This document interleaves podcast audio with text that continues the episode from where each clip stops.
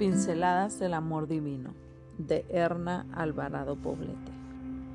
Madres al control de las emociones. Castiga a tu hijo mientras hay esperanza, pero no se excite tu ánimo hasta destruirlo. Proverbios 19:18, Revelación 95. Una madre joven con un niño de apenas cuatro años de edad llegó un día a mi consulta. Muy acongojada me dijo, ya no tengo más paciencia. El pequeñín de cara traviesa era demasiado para ella. Esa madre agobiada no recordaba cuándo ni cómo se había iniciado entre ambos la lucha encarnizada por el poder. El niño pedía, la madre negaba. El niño gritaba, la madre gritaba también. El niño lloraba, la madre lo golpeaba. Y después de cada reyerta, ambos terminaban llorando. Esto es cosa de todos los días, me dijo. Controlar las emociones frente a un niño obstinado es muy complicado para la mayoría de las madres.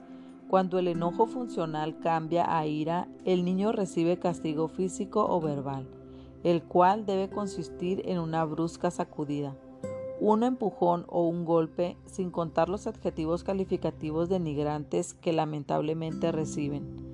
Cuando todo esto ocurre, con frecuencia el niño se vuelve desafiante, provocador y agresivo. La madre ante esa actitud de su hijo o hija se llena de culpa e impotencia. Entonces se crea un círculo vicioso muy difícil de romper. El control de las emociones es una habilidad que proviene de la llamada inteligencia emocional.